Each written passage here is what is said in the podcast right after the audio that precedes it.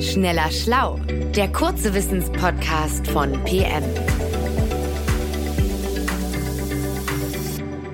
Hallo und herzlich willkommen zu einer neuen Folge. Mein Name ist Sebastian Witte und ich spreche heute mit meinem Kollegen Rainer Haaf. Hallo Rainer. Hallo Sebastian. Rainer, du möchtest heute mit uns über Sprache sprechen, genauer darüber, ob Tiere sprechen können. Ähm, da würde ich mal sagen, klare Sache, also dass sich Tiere so unterhalten können wie wir Menschen, davon gehe ich mal nicht aus. Ja, da hast du recht. Also das kann man mal eingangs direkt sagen. Es ist äh, immer noch komplett unumstritten, dass es eben kein Tier gibt und sei es noch so intelligent, dass mit anderen Tieren, Artgenossen Unterhaltung führen kann, die menschlichen Dialogen vergleichbar sind. Also damit meine ich längere Diskussionen über ein bestimmtes Thema. Doch es ist so, dass äh, lange Zeit eigentlich als ausgemacht galt, dass allein der Mensch sich zum Beispiel symbolischer Begriffe bedienen würde oder sich über abstrakte Sachverhalte austauschen könne und dass auch allein der Mensch äh, eine wie auch immer geartete Form von Grammatik nutzen würde. Und das weicht eben in jüngster Zeit immer mehr auf, denn Forschende erkennen, dass einige Tiere über Formen der Verständigung verfügen, die eben weit komplexer sind als lange gedacht. Okay, das, das klingt spannend. Und bei welchen Tieren stellt man so eine komplexere Sprachdynamik fest? Da gibt es ganz unterschiedliche Beispiele, aber ich greife jetzt mal eins raus, und zwar bei Elefanten.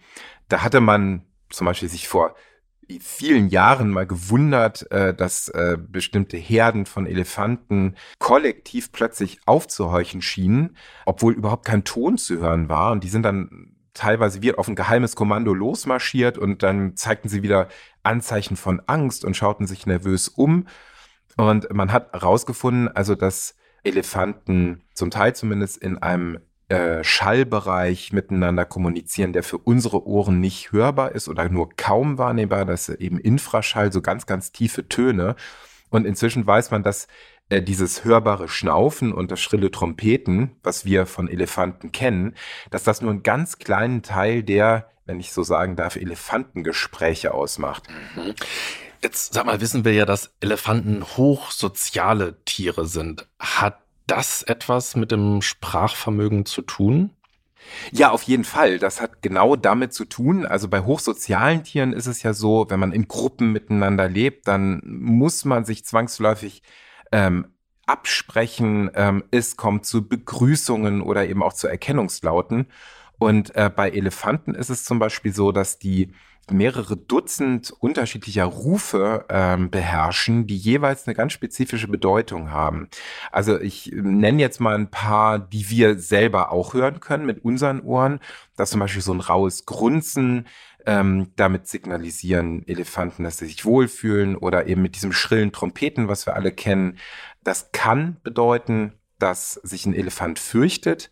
So ein kurzes Schnauben kann Wut ausdrücken und diese Laute, da ähnelt das eben auch dem menschlichen Sprechen. Die sind nicht einfach angeboren und genetisch festgelegt, sondern die Jungtiere müssen eben dieses richtige Grollen und Trompeten erstmal lernen und die übernehmen dabei interessanterweise ein, eine Art mütterlichen Dialekt. Und einer, einer richtigen Sprache ähneln diese Elefantenrufe eben noch in einer anderen Hinsicht, zumindest eben in Ansätzen, denn die Tiere sind in der Lage, mehrere Laute teilweise miteinander zu kombinieren um beispielsweise Botschaften zu modulieren oder äh, bestimmten Äußerungen mehr Nachdruck zu verleihen. Also ganz wie wir Menschen das eben auch tun. Okay, wow. Also das, das ist ja nur schon wirklich sehr nah an unserer Art und Weise zu sprechen dran. Könnte man, könnte man diese Laute dann auch schon so als eine Art primitiver Sätze auffassen?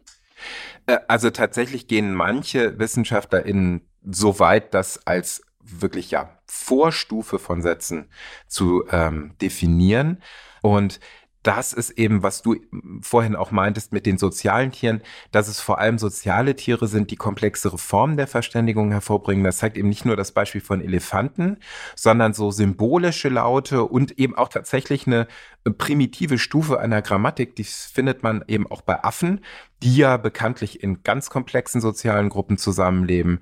Da gibt es zum Beispiel in Westafrika heimische Meerkatzen, Die benutzen äh, spezielle Schreie, um vor unterschiedlichen Feinden zu warnen, so ein heiseres Bellen oder ein Keckern oder ein schriller Pfiff.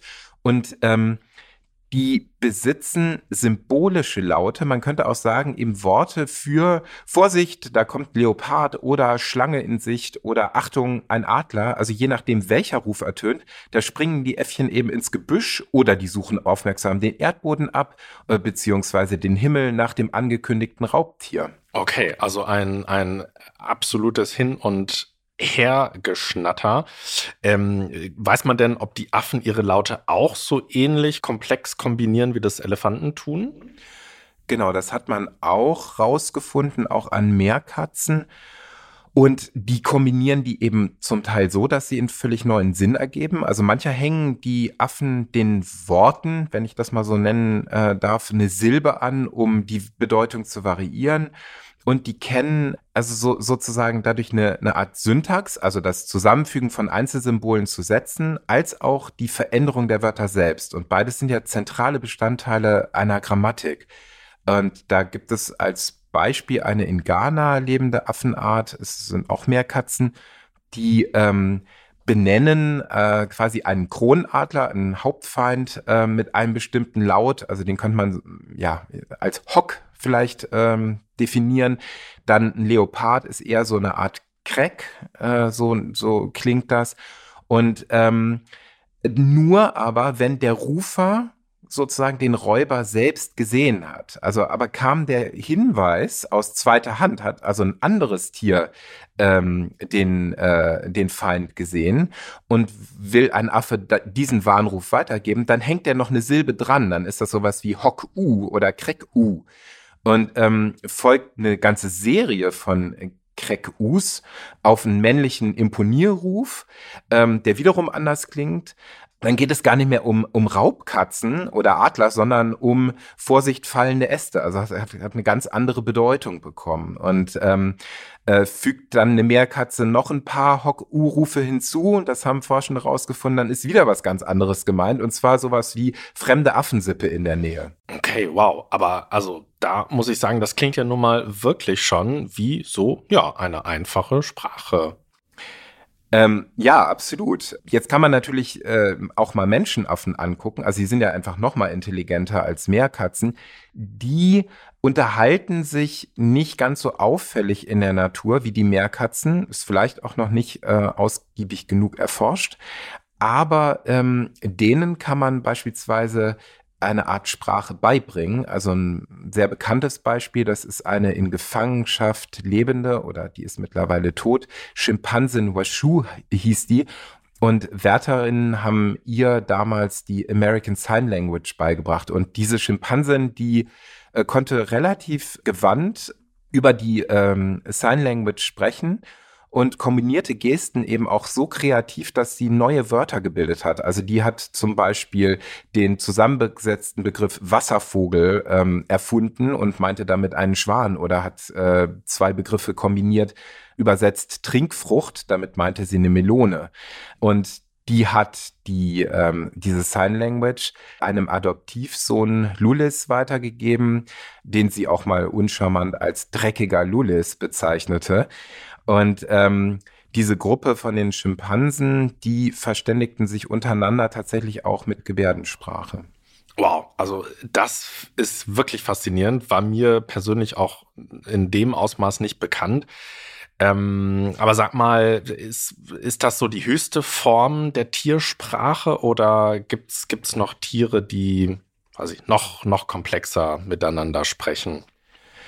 Sehr schwer zu sagen. Viele Wissenschaftler sagen, ähm, dass Delfine, also Zahnwale, die höchste Form von Sprache hervorgebracht haben. Ganz, ganz, ganz schwierig ist, die Sprache zu entschlüsseln. Aber Delfine, äh, da ist es eben so, dass die sich mit Pfiffen und Klicken und Schnattern und so weiter verständigen und äh, die Kommunikation der Wale besteht eben zum größten Teil aus Lauten, die auch wiederum außerhalb des ähm, Bereichs menschlicher Wahrnehmung liegen. Diesmal aber nicht im Infra, sondern im Ultraschallbereich, also zu hoch, als dass wir sie hören könnten. Und äh, da hat man rausgefunden, dass zum Beispiel große Tümmler, das ist ja eine Delfinart, spezielle Pfiffe bei verschiedensten Aktivitäten ausstoßen. Also die nutzen die beim Fressen und bei der Jagd, um sich abzustimmen. Da nutzen sie wieder andere Pfiffe. Ähm, als wenn sie zum Beispiel Pause machen und miteinander spielen oder zum Beispiel äh, auf der Bugwelle von einem Schiff reiten. Und mittlerweile weiß man auch, dass Delfine sich, und das finde ich wirklich Wahnsinn, dass die sich sowas wie Eigennamen ähm, geben. Also jedes Jungtier entwickelt in den ersten Lebensmonaten so eine spezifische Klangfolge einen sogenannten Signaturpfiff. Äh, und mit dem äh, können die anderen die im Fortan dann erkennen. Und ähm, die rufen sich dann zum Teil eben genau mit diesem Signaturpfiff. Zum Beispiel, wenn zwei befreundete Tiere voneinander getrennt sind. Und bei Tümmlern vor der Küste von Florida, da hat man herausgefunden, dass männliche Jungtiere Signaturpfiffe auswählen, die ähm, sich wie ein Familienname quasi ziemlich eng an die mütterliche Lautfolge annehmen. Die Töchter dagegen, die entscheiden sich für deutlich abweichende Pfiffe. Während nämlich die Brüder als Halbwüchsige die Sippe verlassen, verbringen die Weibchen ihr Leben lang an der Seite der Mutter und da gilt es natürlich Verwechslungen vorzubeugen. Aber ja, es ist unglaublich schwer, die Sprache von Tieren, und ich habe ja hier nur einige Beispiele rausgepickt, zu entschlüsseln. Inzwischen gibt es Projekte, die eben über künstliche Intelligenz und Algorithmen äh, zum Beispiel auch die Klicksprache von Pottwahlen untersuchen und äh, dem Geheimnis da näher kommen wollen. Das ist alles sehr, sehr schwierig und vielleicht jetzt mit Computerkraft irgendwann möglich, da weitere Erkenntnisse zu erzielen. Auf jeden Fall macht die Forschung jedes Jahr Fortschritte und äh, es kommen immer wieder fantastische und erstaunliche Studien heraus. Ja, hoffentlich, lieber Rainer. Also man wünschte sich ja auch, man könnte einfach so mitlauschen, wenn sich da Tiere unterhalten. Und es gibt ja auch diese Sehnsucht äh, in, in so vielen Mythen und Märchen, äh, dass man selber mit Tieren wird sprechen können irgendwann. Wer weiß, vielleicht wird sich diese Sehnsucht ja auch erfüllen.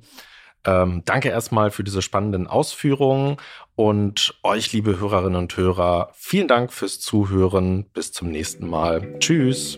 Tschüss. Schneller Schlau, der kurze Wissenspodcast von PM.